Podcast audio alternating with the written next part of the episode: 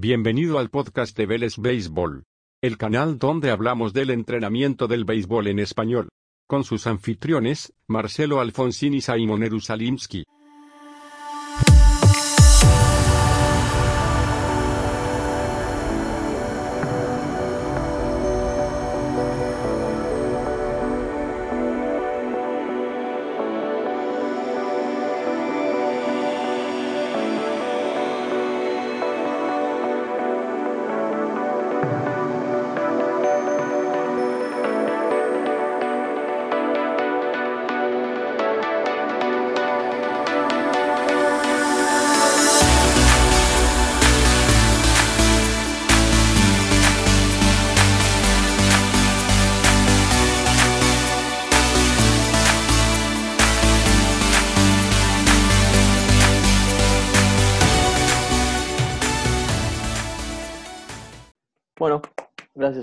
Los que están mirando hoy en vivo en YouTube. Y mm, hoy tenemos otra, otra invitada, otra persona que, vamos a entrevistar, que, que mm, es eh, Chelsea Guzmán.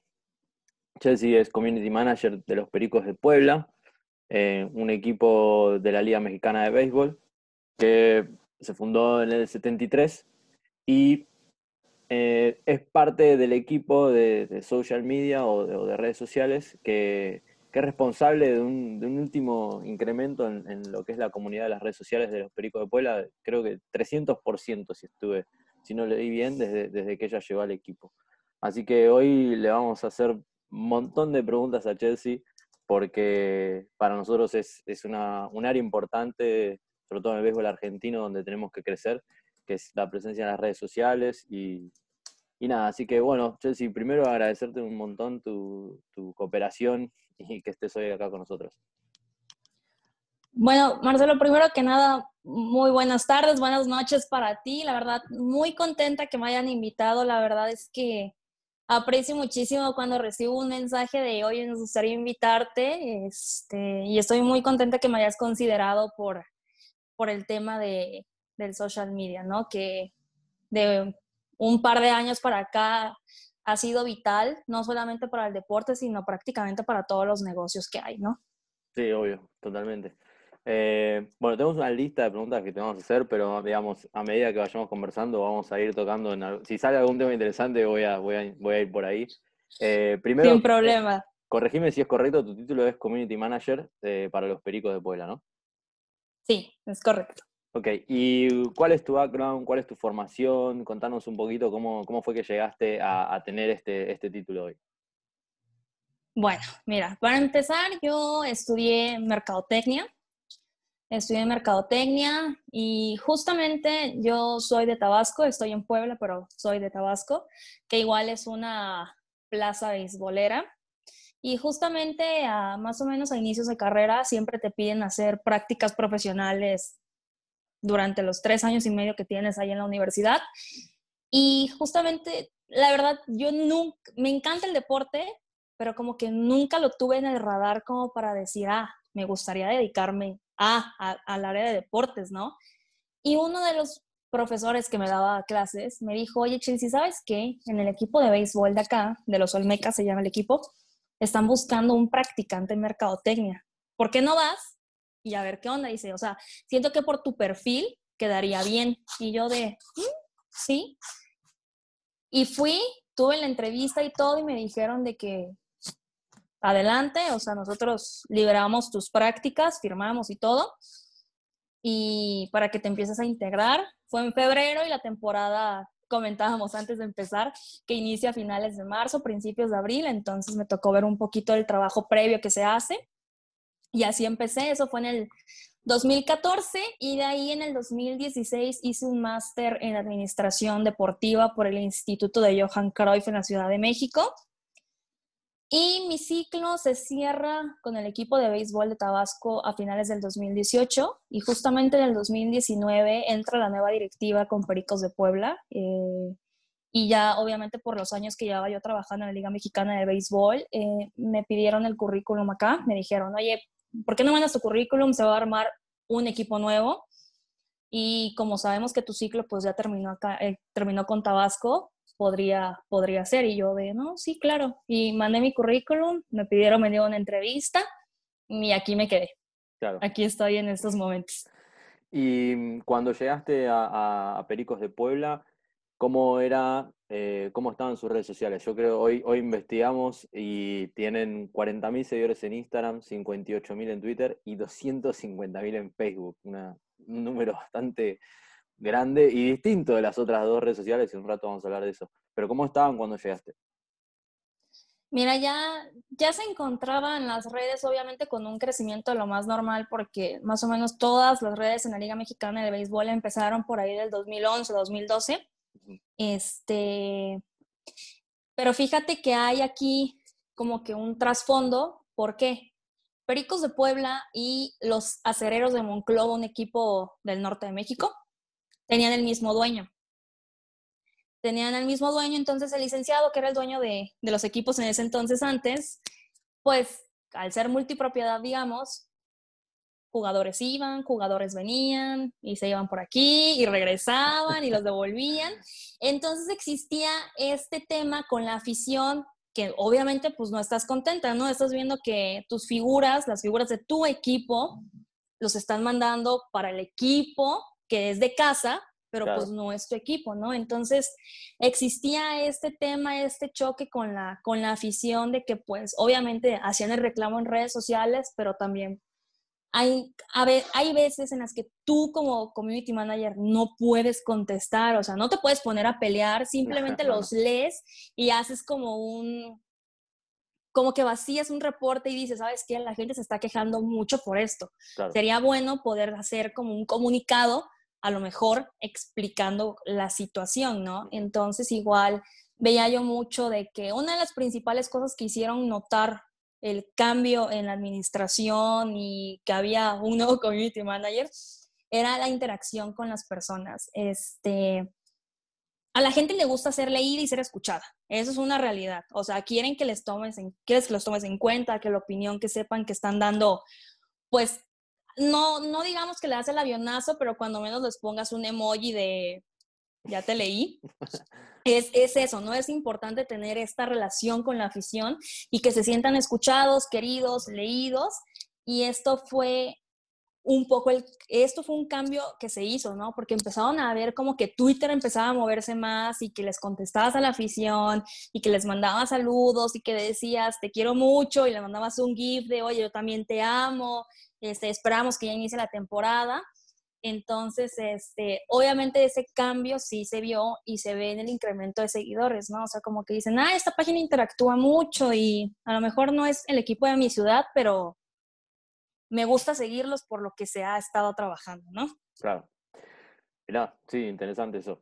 Lo que mm, también me llamó mucho la atención era lo que te decía antes, esto de la diferencia muy grande que veo entre seguidores de Facebook, Instagram y Twitter.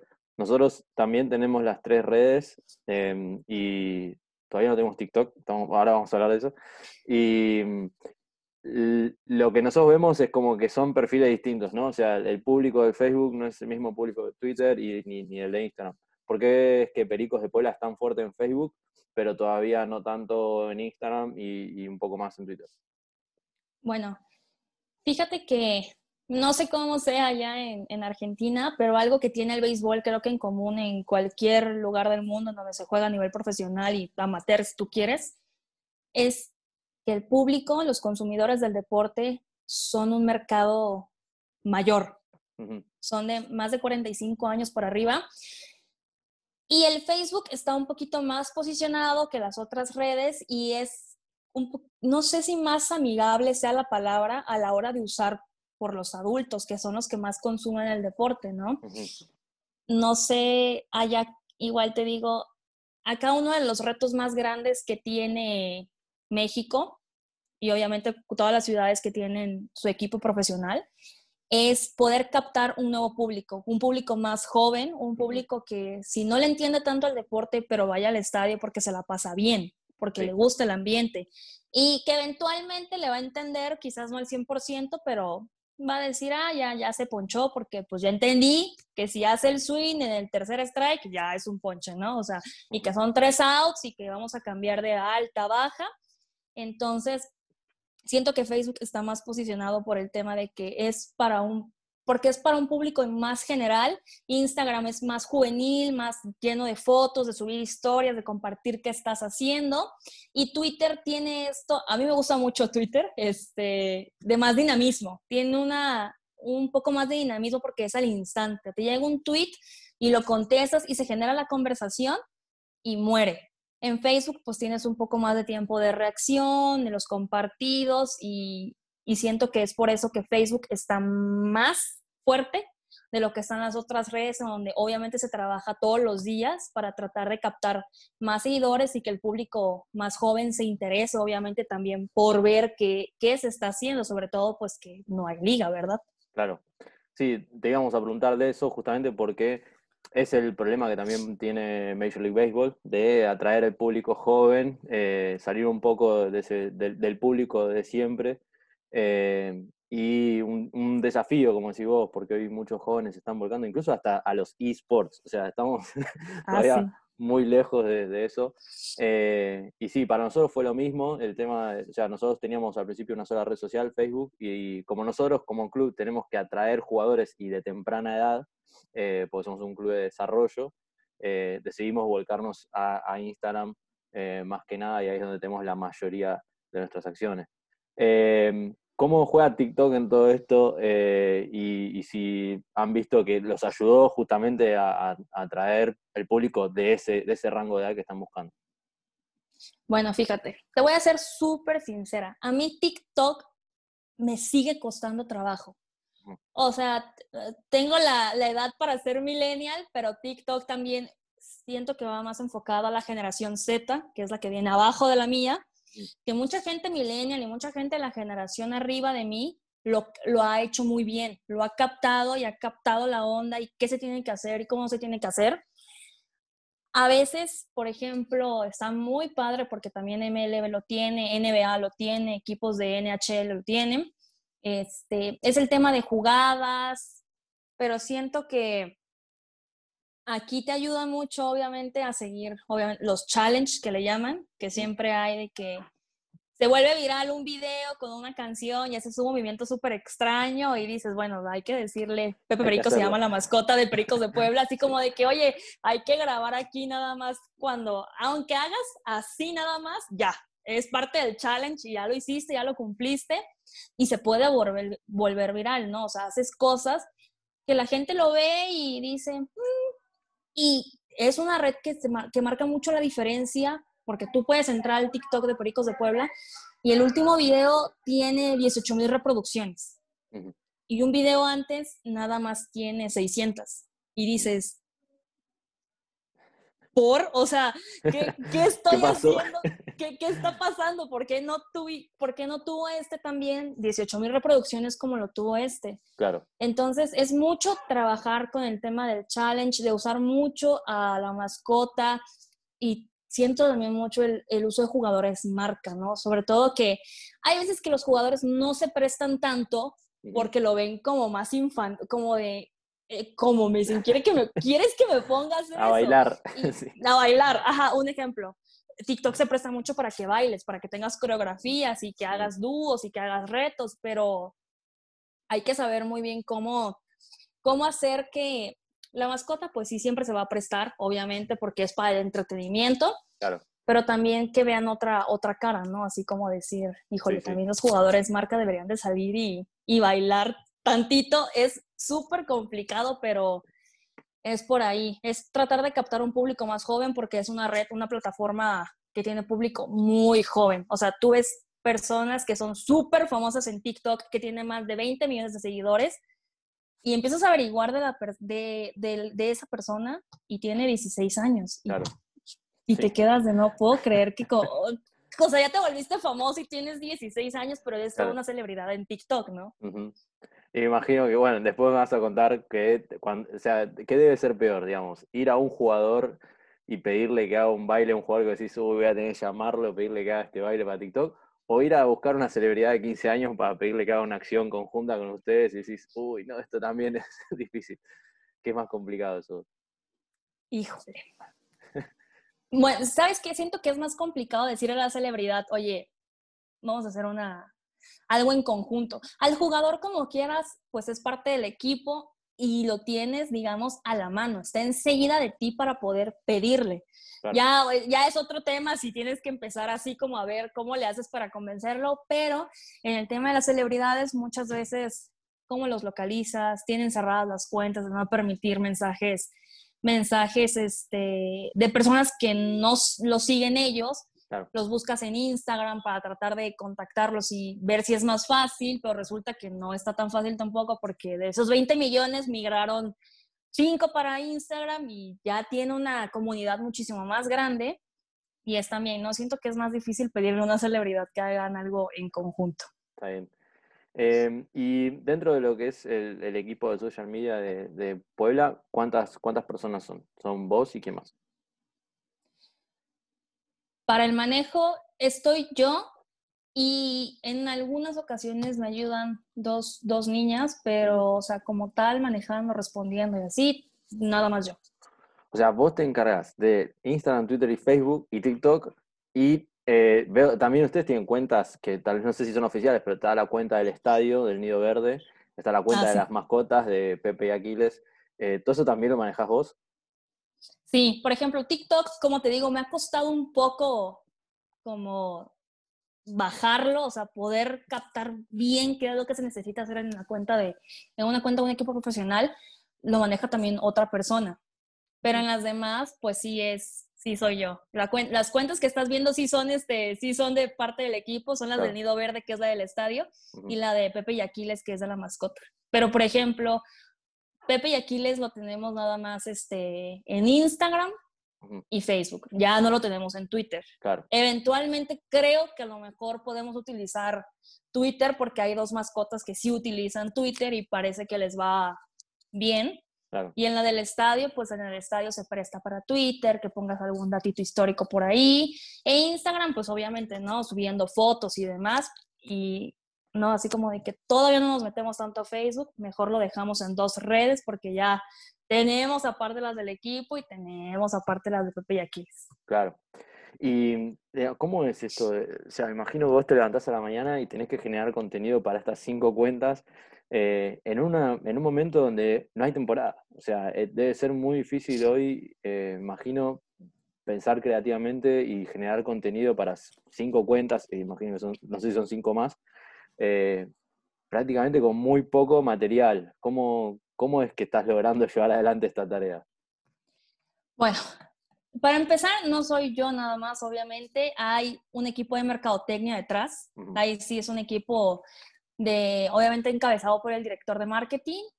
Hay abajo como ocho personas más o menos que siempre están con qué podemos hacer. La verdad es que ha ayudado mucho el tema de que ahora más o menos como en finales de marzo, principios de abril, dos semanas después de que se interrumpió el tema de la temporada por lo de la pandemia, hicieron un campeonato de mascotas.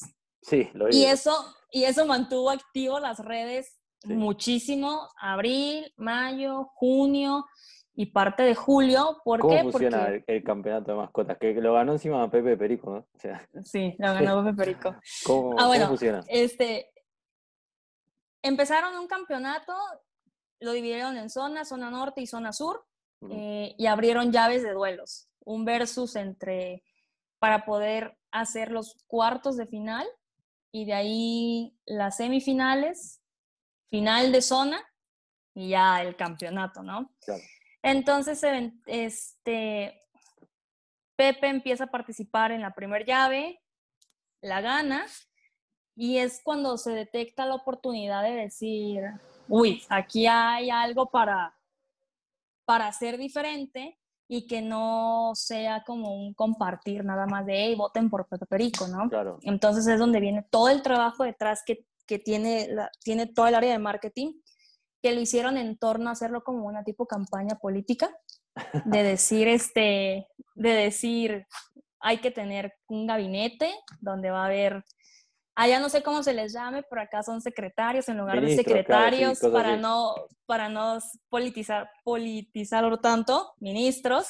Este, y así se fue generando, ¿no? Hacer mañaneras. Acá está muy de moda que el presidente haga mañaneras para informar cómo va todo en el país. Pues todas las mañanas, como su nombre lo dice. Entonces, acá eran mañaneras de menos de un minuto para que tampoco la gente se aburriera de verlo pues tanto tiempo, ¿no? Y agarras personalidades que están metidas en el deporte y obviamente más en el béisbol y que ayuden a que si no, si tú como, como persona en todo México ves el video y no le vas a ningún equipo de béisbol porque ni siquiera te gusta, no lo entiendes o demás, pero ya te hice voltear a ver porque le está haciendo un, un este, un, conductor, un conductor narrador famoso de, del deporte y me gustó y me da risa cómo lo están llevando, pues te voy a dar el voto, ¿no? Eso fue lo que, lo que se buscó y, eso ayudó mucho a, tener siempre actividad en redes y aparte tratar de, de buscarle, ¿no? Así como de, se hace también lo de un día como hoy, de recordar momentos épicos años atrás, campeonatos o un juego que se pudo remontar de ir abajo 10-0 y que se ganó 12-11. Es, es eso, ¿no? Tratar de que también se tiene una campaña que se llama Base para principiantes. Si eres más o menos nuevo en el deporte, pues te doy así como un, un glosario para que entiendas a qué se le llama el umpire, a qué se le llama, cómo se divide en alta, baja, qué es, qué es el shortstop, de qué se encarga el bad boy. Entonces, todo eso es para tener a la gente mirándonos mientras, en lo que regresa a la Liga Mexicana de Béisbol. Y, digamos, si bien ustedes están tratando de mantener a los aficionados ahí pendientes y, mirando, eh, en un momento donde, donde este, eh, no hay liga y probablemente, como hablábamos antes, la única liga que, tengan sea la, la del Pacífico, eh, que empieza en octubre, donde Pericos no, no participa, Em, ¿Cómo hacen para llevar adelante el tema de que el 70% de los ingresos de los equipos de ustedes provienen de la taquilla, ¿no? Y, las compras que se hacen en los estadios. ¿Cómo hacen para, eh, para haber absorbido todo esa, eh, ese golpe de que, bueno, vamos a, no vamos a recabar tanto? Eh, ¿Y cómo lo están tratando de, de paliar esa situación? Bueno, aparte de que de que tengas esta parte del ingreso pues de taquillas y demás, acá es mucho el tema de patrocinios. Acá obviamente pues no es como grandes ligas, ¿verdad? Que el uniforme está limpio y que lo único que aparece ahorita es la palomita de, de, Nike. Acá obviamente vas a ver equipos donde tienen patrocinio en la espalda, en frente, en esta parte de, de la, del jersey, inclusive en el pantalón. O sea, todo, el, el, peto de los catchers, este, vendes partes del estadio, es, es esto, ¿no? Aquí es donde entra mucho el tema de la parte comercial, de vender absolutamente todo lo que se pueda, todo, todo lo que se pueda para poder tener aparte ese ingreso y no nada más depender, pues obviamente, de la taquilla, que es un ingreso muy importante, pero creo que más importante del ingreso de la taquilla es el consumo, es lo que se consume en el estadio el tema de la venta de alimentos y bebidas, creo que es más fuerte que el ingreso a la taquilla. Sí. Y mm, con respecto a, esto que hablábamos hace un, hace un ratito de, las acciones que ustedes eh, realizan, cuando hay campeonato, eh, ahí sí veo que realizan acciones en el estadio, que están buenas. De hecho, te quería preguntar un poco, antes de que entremos en ese tema, eh, tengo entendido que los Pericos van a abrir una academia en, la, en Nuevo Necaxa que es una academia que de formación de peloteros o es, algo más social? Ah, ya. Estas son unas clínicas que se hacían en Nuevo Necaxa.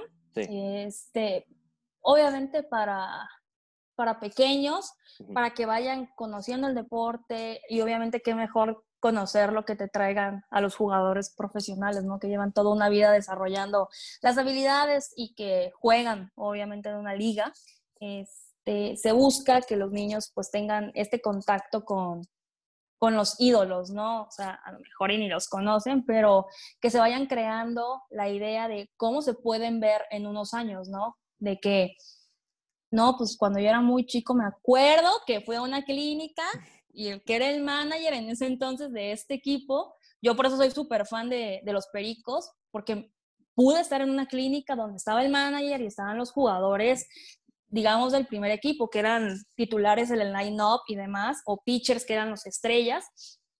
Este, y se buscaba pues tener, ¿no? De que los pitchers le dijeran a los lanzadores, puedes acomodar tu brazo, el codo más para atrás, no lo adelantes antes, a los bateadores, tu pie acomódalo, está muy atrás, tienes que pararte así, el agarre, ¿no? Aquí, ¿no? De los nudillos, que se junten, si eres derecho, si eres zurdo, este, es lo que se busca con las, con las clínicas e inclusive, aparte de la de Nuevo Necaxa, se tiene como una actividad en donde las escuelas, ya sean secundarias, preparatorias o universidades, pueden asistir al estadio y se les hace un recorrido por el estadio para que lo conozcan porque pues hay gente que nunca, nunca ha ido.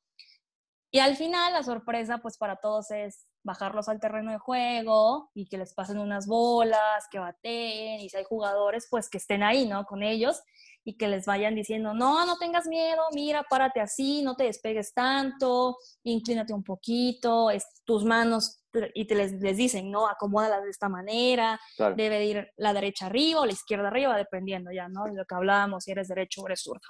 Sí, pero todo eso está buenísimo para, para, generar que el día de mañana sean fanáticos del béisbol, así sean de Puebla o de, o de otro equipo, eh, es, es buenísimo para generar más fans, digamos. yo creo que los chicos que están en contacto muy temprano con, el béisbol, después, más adelante, lo terminan buscando de alguna manera.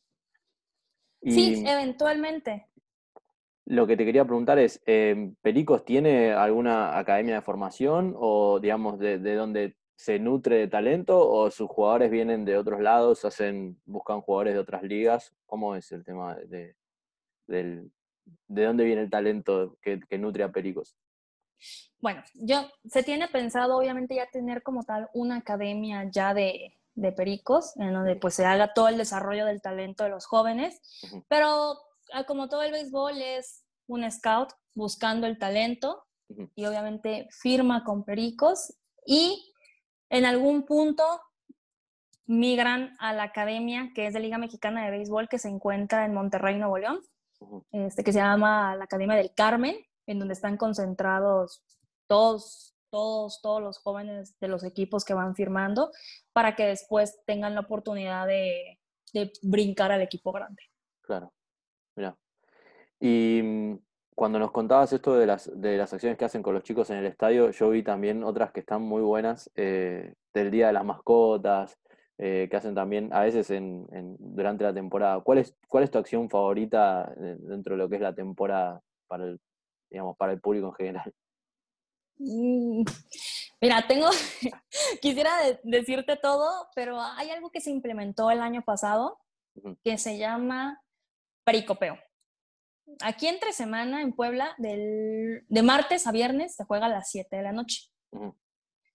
Los sábados a las 4 y domingo a la 1 de la tarde. Entonces, ahí viene otra vez el tema de buscar público joven, ¿no?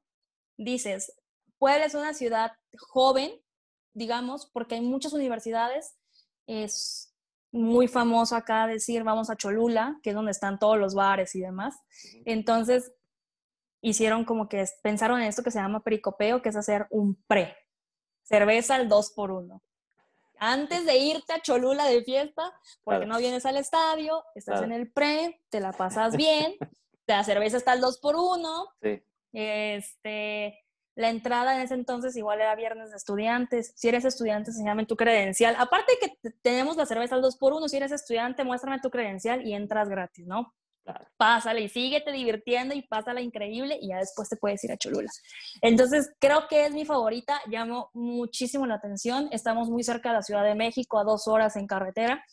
Entonces, mucha gente de Ciudad de México le encantaba cada vez que venía el equipo de allá, que son los Diablos Rojos le encantaba y cada vez tuiteaban de que ya estamos listos para el pericopeo. Y los veías con sus cervezas en las dos manos, así buscando dónde sentarse, porque es, es una de las cosas que más me gustaron por el ambiente que se generó y la expectativa que creó. Y que eventualmente aficionados de otros equipos y de otras plazas decían, hey, ¿por qué no se pueden traer el pericopeo cuando el equipo de ustedes venga a jugar a Ciudad de México, a Yucatán, a Cancún? Y entonces creo que es, fue mi favorita el año pasado. Mira vos, está, muy bien pensado, claro. Va, para el público, es decir, público joven, público que ya se va, ya tiene plan para la noche. Sí, está bueno. Em, y una de las cosas que también te quería preguntar es, em, hablaste esto al principio de, de, que los jugadores tienen, o cuando vas a buscar a algún jugador para hacer una acción, algo así, es como que a veces es un poco difícil. Yo veo como que los jugadores de béisbol tienen todavía un poco de, reticencia a las redes sociales, mucho más que tal vez eh, jugadores de otros deportes. ¿Vos, ¿Vos ves lo mismo o, nada que ver? Te puedo decir que quizás sea un porcentaje del total de jugadores. Hay jugadores que manejan muy bien sus redes sociales, están en constante, inclusive comunicación con el aficionado y eso es súper importante porque el aficionado, ¿a quién quiere ver? Pues al jugador. O sea, quiere ver al jugador, quiere saber lo que hace, qué hace en su día a día. Entonces, hay jugadores que lo hacen muy bien. Hay otros que... Ahorita estoy leyendo un comentario acá en, YouTube que dicen, me mató, si usas Facebook ya estás para geriátrico. Obviamente hay, o sea, hay personas, hay jugadores que igual por la edad no, no traen el feeling de las redes sociales. Entonces, justamente este año estábamos realizando live por Instagram para entrevistar a los jugadores y el catcher, yo le dije, oye César, te queremos entrevistar, pero no tienes cuenta de Instagram, ¿qué procede? Y se quedaba de, es que no, pues nunca he usado y pues no sé. Y yo así como de que, mira, te la creamos y está súper fácil. Simplemente es un usuario, una contraseña, es subir fotitos y ya. Y ya, te prometo que no es nada difícil. Y, y, se enamoró. O sea, yo no sé en qué momento, pero todos los días sube una foto. Así, todos los días sube una foto. Entonces, tiene mucho que ver con el tema de que a lo mejor hay un porcentaje que no trae el feeling.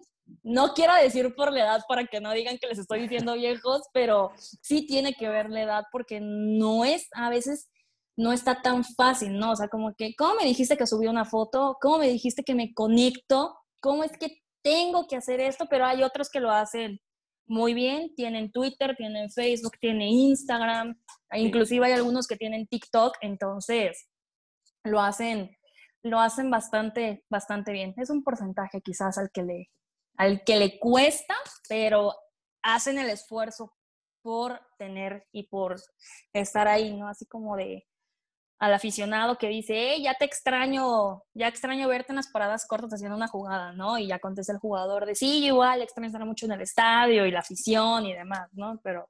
Sí, exacto. Sí, yo a veces tal vez lo, asocio un poco más con el tema de que el jugador de béisbol a veces no le gusta que si subiste fotos en la semana o, o, saliendo, lo que sea, y después te va mal en el campo de juego, es como que después te van a entrar por ese lado, te van a decir, ah, pero ¿sabes qué? Mirá, Fíjate que es un tema de por qué, ese es un tema de por qué muchos jugadores no quieren tener redes sociales. Claro, sí, por eso te decía, sí.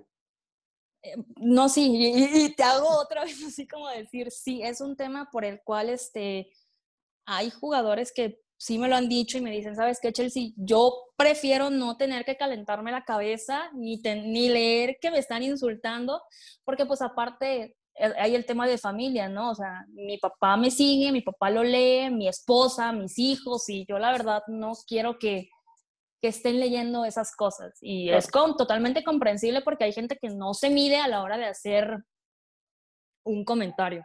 Sí, sí, la, esta semana pasó eso justamente John Doolittle, no sé si conoces, el, cerrador de los Nationals que ganó la Serie Mundial el año pasado cerró su cuenta de Twitter y él era un tipo que estaba todo el tiempo publicando, encima eh, una voz muy importante para lo que es muchos de los movimientos de Estados Unidos de, eh, nada, o a, veces eh, hablando de grupos oprimidos o, minorías y, y, se ve que este año está teniendo un muy mal año y fue un constante cantidad de comentarios negativos en las redes sociales que lo terminaron llevando a él a cerrar eh, su cuenta y la verdad que es triste porque perdés una personalidad del deporte que está bueno tener, eh, digamos, gente que encima se preocupa por valores sociales y cosas así y, tener, es bueno tener un portavoz de, ese estilo, ¿no? Pero bueno.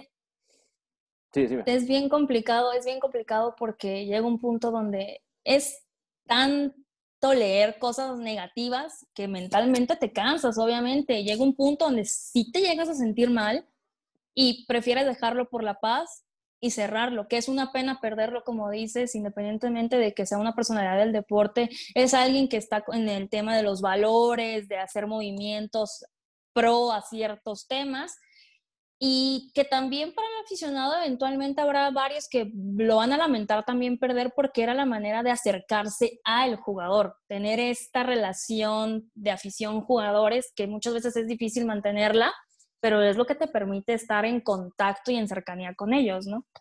Sí. Y mm, hablando un poco de esto de, las acciones que tienen que ver más con los valores sociales, eh, en, en Pericos o en el resto de la Liga Mexicana, eh, esto juega un rol o, qué, digamos qué, plataforma le han dado. Yo ahora últimamente en, MLB todo este tema de Black Lives Matter y, todo lo demás ha tomado un protagonismo un poco más fuerte, tal vez un poco tarde, pero, este, pero bien, al fin llegó. En, en México, ¿cómo, ¿cómo se relacionan con estos temas? Hace dos años, más o menos desde hace dos años para acá, se ha tenido el tema de la equidad de género, de que ya hay un número más grande de mujeres trabajando en el deporte y justamente hay una serie a la que le llaman Cuenta Pareja, en donde se reconoce pues el trabajo de, de las mujeres en el béisbol. También la Liga Mexicana se sumó al tema de el orgullo LGTB, este, de saber de que en Liga Mexicana queremos a todo el mundo, todo el mundo es bien recibido aquí en el béisbol entonces, se ha ido, se ha ido sumando, hay este, y es para los 16 clubes, ¿eh? o sea, no es nada más unos cuantos, no, es Liga Mexicana y sus 16 clubes que forman parte de todo esto. Claro. Y bueno, justamente ya que estamos en el tema, em, ¿vos crees que, digamos, la Liga Mexicana dice igualdad de, de, empleo también? O sea, tienen que tener cupos, o sea, si hay, no sé, 10 puestos de social media, en toda la liga, tiene que haber, tienen que estar ocupados cinco por mujeres, cinco por hombres? No, no, ah. ahí es ya este, pues ahora sí decisión de cada club a quien quiera, quiera tener. De los 16 equipos, si no me falla, creo que habemos cuatro o cinco mujeres manejando la parte de redes sociales. Mm.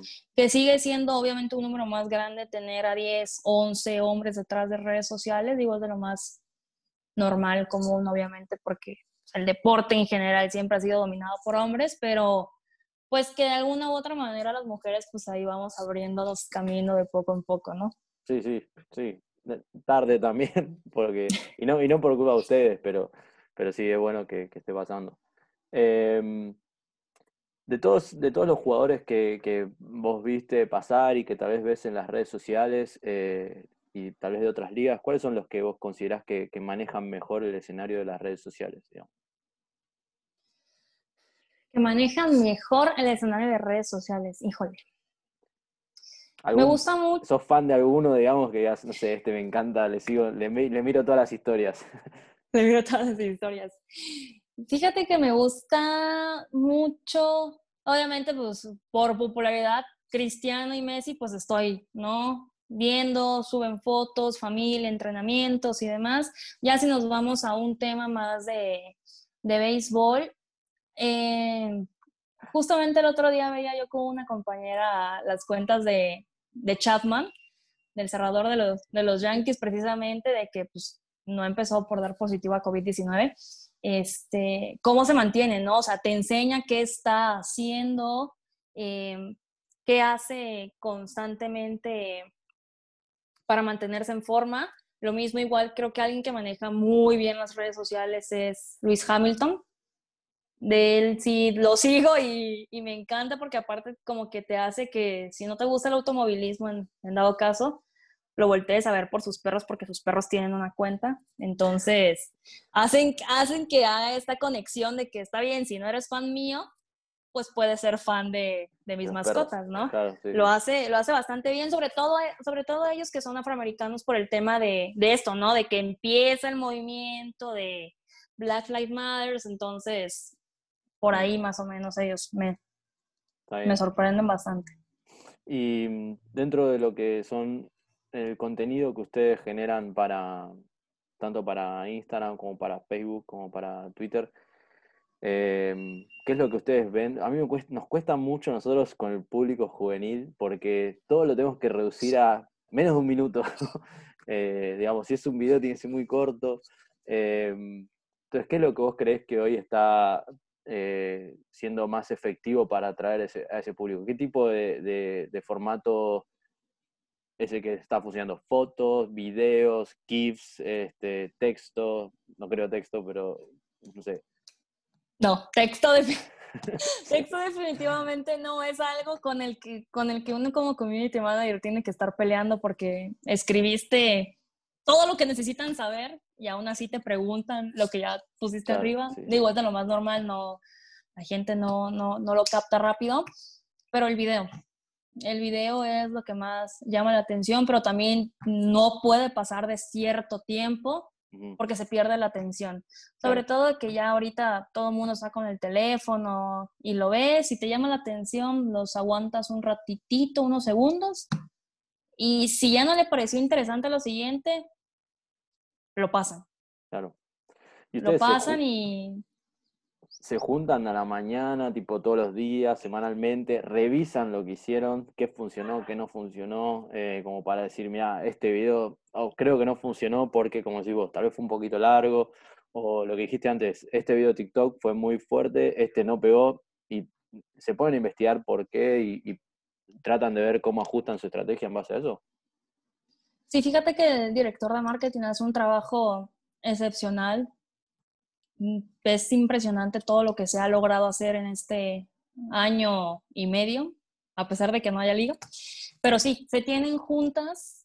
Mm, quizás no, hay veces que sí semanal, hay otras que 15, cada 15 días, para tratar de ver qué funcionó, qué no está funcionando o inclusive algunas cosas que funcionaron, decir, ¿sabes qué? El diseño pues funcionó y todo, pero creo que pudo ser mejor. O ¿sabes qué? Vamos a cambiarle la imagen a este para ver si en el siguiente pega, ¿no? Claro. ¿Y cómo miden la, más allá de que tal vez hoy puedes medir con las herramientas que tienes a distintas eh, redes sociales, puedes medir el engagement con cada público, Em, para nosotros, por ejemplo, algo exitoso es algo que nos atrae, que nos trae un chico nuevo a jugar al béisbol, ¿no? Eh, para ustedes, ¿qué es, eh, ¿qué es considerado, digamos, una campaña exitosa? ¿Algo que les trae revenue, algo que les trae más fanáticos, algo que tiene mucho engagement, que es compartido? ¿Cómo lo miden? Aquí en este caso, algo que tiene mucho engagement mucho, mucho engagement, compartidos, reproducciones, comentarios, reacciones. Este, inclusive hay veces que no lo logras ver porque no te taguean, o sea, no, no dan arroba pericos y un bajo oficial y no lo puedes ver, pero que te da la oportunidad de saber, ah, usaron el video que, que estamos haciendo nosotros, no, no, no, no, no robaron a pericos, pero sí está funcionando, ¿no? O sea, igual porque se les olvida o no sé, o, o no te da la, no te manda la, notificación porque tuitearon algo que no era, por ejemplo, pero es el engagement, el número de compartidos, qué tanto pegó, qué tanto no, qué tanto no, porque obviamente va a haber, va a haber inclusive en cosas que son similares, ¿no? O sea, por ejemplo, en temas de un día como hoy, que era recordar sucesos pasados, hay videos que tienen mucho éxito y hay otros que de plano pues no pegaron. A lo mejor la gente nos va a haber dicho, ay, ese juego, sí me acuerdo, pero no me interesa. Claro. Y hay otros que los tienen más frescos y dicen, ah, yo, yo fui a este juego y estuve sentado en tal parte, ¿no? Pero es por el engagement. Es mucho de cuántas veces lo compartió, cuántas, cuánta gente lo vio y si, sobre todo si fue orgánico también. También. Y mm, ustedes también les baja la liga, la liga mexicana les baja a ustedes un, una serie de goals, objetivos, o sea, miren, queremos crecer la Liga Mexicana, se juntan, tienen, tienen reuniones con otros dirigentes de otros clubes como para ver qué pueden hacer en conjunto para hacer crecer la popularidad del deporte en general, o es cada equipo tirando por su lado? La liga ha tratado de, de que se tenga para los 16 equipos este, como summits en donde pues hay innovación de todas las clases, digital, para el estadio, para los directivos. Eh, y poder aprender, ¿no? Y que si van los 16 clubes, si van sus 16 directivos de mercadotecnia, sus gerentes deportivos y demás, haya como que esta retroalimentación y feedback también entre ellos de que, oye, ¿qué estás haciendo tú? Oye, sí vi que estabas haciendo esto, ¿Cómo, ¿qué tal te funcionó a ti? Yo lo quise hacer y no pegó, pero por tu tipo de plaza, pues sí funcionó. Se tienen estas reuniones, no es algo así como como que sea algo de la liga en particular, es mucho de lo que hace cada equipo, pero la liga trata como de que de juntarlos a todos y decir, hey, va, va a haber este año este summit, hay un curso de esto, los estamos invitando a que participen porque creemos que les va a funcionar. Y obviamente, pues salir varios, tienes esta parte de, de compartir, ¿no? Y decir, oye, a mí me funcionó esto, vi que estabas haciendo esto, lo que te comentaba, ¿no? Y decir, oye, me gustó mucho lo que hiciste, nada más que pues aquí no sé si, si funcionaría, ¿no? Pero es eso, es mucho más que, es más que nada lo que hacen los equipos. Claro, o sea, son los equipos eh, tirando para adelante y después compartiendo entre ellos lo que hicieron. Em, nada, creo que acá, acá es similar, este, cada club por su lado. Eh, y lo que te iba a preguntar con esto es, ¿ves a veces un contenido que vos generás y, otro club hizo algo parecido y, cómo, cómo lidias con eso de que a veces puede pasar que dos clubes estén trabajando más o menos de la misma manera? Eh, ¿Lo ves como algo malo? ¿Lo ves como positivo? ¿Lo ves como... ¿Cómo lo tomas? A mi parecer no es algo malo, es algo positivo porque quiere decir que lo que estás haciendo entonces llama la atención. Porque si alguien más lo está replicando es porque le gustó lo que se está generando, ¿no? Y, y te hace sentir inclusive, creo que todo el equipo de marketing de acá debe de sentirse de lo más contento al ver que hay un equipo que está tratando de hacer algo muy similar a lo que se hace por acá, ¿no? O sea, de tener cosas parecidas, no es no decir copia, en mercadotecnia se llama benchmarking, a ver qué te funciona a ti, yo lo tropicalizo a mi plaza de acuerdo al mercado que tengo. Entonces, este, no, a mí me parece una acción que mucha gente la critica, pero que es buena. Al final, lo que se busca es que el deporte siga creciendo, ¿no? Que los fanáticos sigan llegando, que la gente se enamore de este deporte, sobre todo por lo que platicábamos al inicio, de que es un público ya más grande, de, o sea, de edad, y lo que se quiere es que el deporte siga teniendo gente en los estadios, ¿no? Al final de cuentas, que siga existiendo el consumidor, vaya. Claro. Eh, yo no tengo más preguntas, la verdad que me saqué todas las preguntas de encima, pero hay una en Facebook que creo que tocamos un poquito sobre este tema, pero es cómo manejan a los haters, sobre todo para, que no se sientan mal los jugadores. O sea, imagino que debe haber momentos donde en las redes aparecen comentarios que no son gratos eh, para leer y cómo manejan estos, estos comentarios. Mira, acá cuando recién se tomé las redes, lo que hice fue desbloquear a todo el mundo, porque en la administración pasada quien manejaba las redes tenía aficionados bloqueados. Mm. Yo desbloqueé a todo el mundo y dije, la opinión que sea que tengan que dar, que la den. La verdad, si hay algo que puedo, que puedo decir y puedo reconocer de la afición de Puebla, es que trata de no meterse tanto en un tema de buscarle pelea a, algún jugador o recriminarle de una manera grosera si tuvo algún error durante el juego o que lleva 28 turnos en, las últimas, en la última semana y que de los 28 nada más ha conectado un solo hit. O sea, tratan de no meterse tanto con ellos en ese aspecto y menos de una manera grosera. La verdad es que, lo que puedo decir de la afición de acá es este que es muy respetuosa, es muy entregada, muy, muy comprensiva de que obviamente, pues como cualquier jugador puede tener un slump y simplemente pues no batear en 30 turnos, es de lo más normal. Hay plazas que son más fuertes, Tabasco es una de ellas, es una plaza...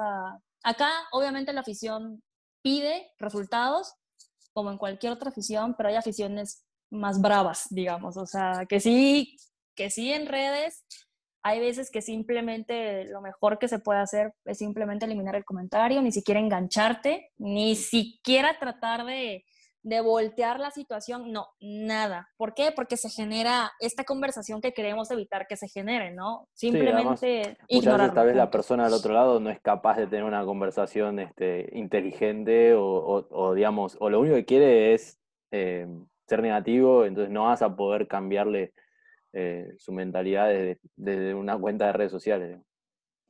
Sí, no, o sea, de verdad, creo que una de las cosas que aquí no me ha tocado, de verdad que mm, aquí la afición a mí me sorprende y la quiero mucho en general porque me han recibido con mucho cariño, sobre todo, pues no soy de aquí, ¿verdad? En Tabasco sí me pasó muchas veces temas inclusive de racismo, o sea, de ver comentarios hacia jugadores dominicanos y demás, en donde yo me sorprendía y digo, no puedo creer que estemos en el siglo XXI y sigan tener que, que, que sigan estos comentarios negativos hacia las personas, ¿no? Por color de piel, raza y lo que tú quieras. Y simplemente lo mejor y más sabio que creo que cualquier persona puede hacer es simplemente, ¡pum!, eliminar, para evitar generar una conversación en donde la otra persona me está discutiendo y que no quiero que vengan más aficionados a meterse, porque va a haber quienes estén de acuerdo con, con lo que está diciendo pues la página oficial y otros que van a estar apoyando al aficionado que desde un inicio pues está peleando, ¿no? Entonces mejor para evitar todo esto, ignorarlo. O sea, ahora, ahora sí que es como elegir las batallas, ¿no? O sea, mejor, mejor no, no darle por ahí. Y te pasa también del otro lado de tener que revisar también lo que escriben y ponen los jugadores en sus redes sociales. O sea, tiene Pericos una, una reglamentación de decir, che, miren, este contenido sí, este contenido no, este tipo de palabras sí, este tipo de palabras no. ¿Tienen algún tipo de entrenamiento de, sensitive, sensitive training o algo así? ¿O directamente van revisando las redes o, lo dejan libre para que los jugadores se expresen como ellos quieran? Pues mira, como tal una reglamentación no hay. Este, el director de marketing en este caso llegó a darles un, un curso no necesariamente de social media, pero sí para que se conocieran ellos de manera interna, se tuvieran una introspección con ellos y para que también sus compañeros entendieran por qué a veces cierto jugador era de una forma y luego de otra. Pero aquí en este caso son, son mucho de dejar como que al, al jugador el contenido que ellos quieran. Obviamente, pues sí, estar monitoreándolos como de, que no vaya a andar peleando con algún aficionado, por ejemplo, que no ha pasado, gracias a Dios, pero, pero no falta que me ha tocado ver casos donde sí hay jugadores que sí traen este pique luego con algún aficionado que pues no los deja en paz, es normal, digo, llega, llega un punto donde se cansan y dicen, no, ya, ya estuvo bueno y les contestan, ¿no? Pero aquí en este caso tratamos como de estar muy pendientes, pero la verdad es que los jugadores suben ya cosas muy personales, ¿no? En su Instagram, incluso hay jugadores que tienen cuentas privadas porque dicen, es personal, o sea, no, no quiero que por una foto que yo suba con una cerveza, por ejemplo, mañana. me vayan a crucificar. Y es normal, o sea, al final creo que muchas veces a la afición se le olvida que del clubhouse para acá son seres humanos. Y que si hoy se fueron de cuatro a nada, a lo mejor quieran llegar y tomarse una cerveza porque se sienten frustrados de que no pudieron bater absolutamente nada, ¿no? O que el pitcher simplemente no pudo sacar un out y le cayeron como 20 carreras. Simplemente son, seres humanos, digamos. Eh, te fue mal en tu trabajo y te puede haber ido mal en tu trabajo siendo un contador y llegas a tu casa y subís una foto, una historia y nadie te va a gritar. no puedes subir. Sí, lo que pasa es que acá pues sabemos que tienen encima pues un reflector, digamos. Claro y son, se prestan más a que los critiquen, pero la verdad es que en este caso no, no nos ha tocado una situación en la que haya que meter las, las manos ya como, como oficina. Todos los jugadores son, son muy cuidadosos, la verdad, en el contenido que suben. Regularmente, pues los que tienen hijos, que van a subir? Pues a sus chiquillos, ¿no? Y los que tienen novia, fotos de pareja, sus entrenamientos y demás. Bueno, bueno, Chelsea, la verdad que te agradezco muchísimo tu tiempo y, perdón que fui, me parece que fui y volví de temas más de una vez, así que perdóname porque me mareé. No, no, no te preocupes, no, no pasa nada. Este, pero bueno, yo también soy nuevo en esto, o sea, ya esta es nuestra décima entrevista, así que estoy aprendiendo. Y, nada, te quería agradecer porque la verdad que primero es un, es un trabajo que para mí hoy por hoy debe tener mucha relevancia y cada vez va a tener más en el mundo del béisbol, en el mundo del deporte. Eh, es sumamente infravalorado a veces y por todo lo que puede generar y todo lo que muchas veces le puede dar a, un club. Y, para mí el hecho de que, esté en manos también de, una, mujer es, sumamente importante, el otro día hablamos con Verónica Álvarez, que es eh, manager de USA Baseball, y ella también está llevando adelante el tema de que las mujeres tengan más espacios en, un mundo que está altamente dominado por hombres hoy. Eh, así que eso para mí también es buenísimo. Y, además tenés uno de los trabajos que están en mi top 5 de trabajos deseados, que es Community Manager en equipo de béisbol. Así que te agradezco de nuevo mucho por, por tu tiempo. No, no, no, nuevamente agradecerte a ti por la invitación, porque me llegó la solicitud de mensaje y, y, la vi y empecé a leer y, dije, ay no, pues, qué encantada, ¿Qué, qué más quisiera yo que hablar de béisbol todos los días, todo el día casi. Bueno, dale, te agradecemos mucho. Vamos a poner tu, tu Insta y tu Twitter en, en, en, el video para que la gente que te pueda seguir si, si quieren, y el de Pericos también oficial. Eh, y nada, de nuevo, muchas gracias. Chao. No, de qué adelante, compártelo con todo el gusto del mundo y nuevamente gracias a ustedes por haberme invitado a platicar un poquito de lo que se hace detrás de, las redes sociales de un equipo de béisbol.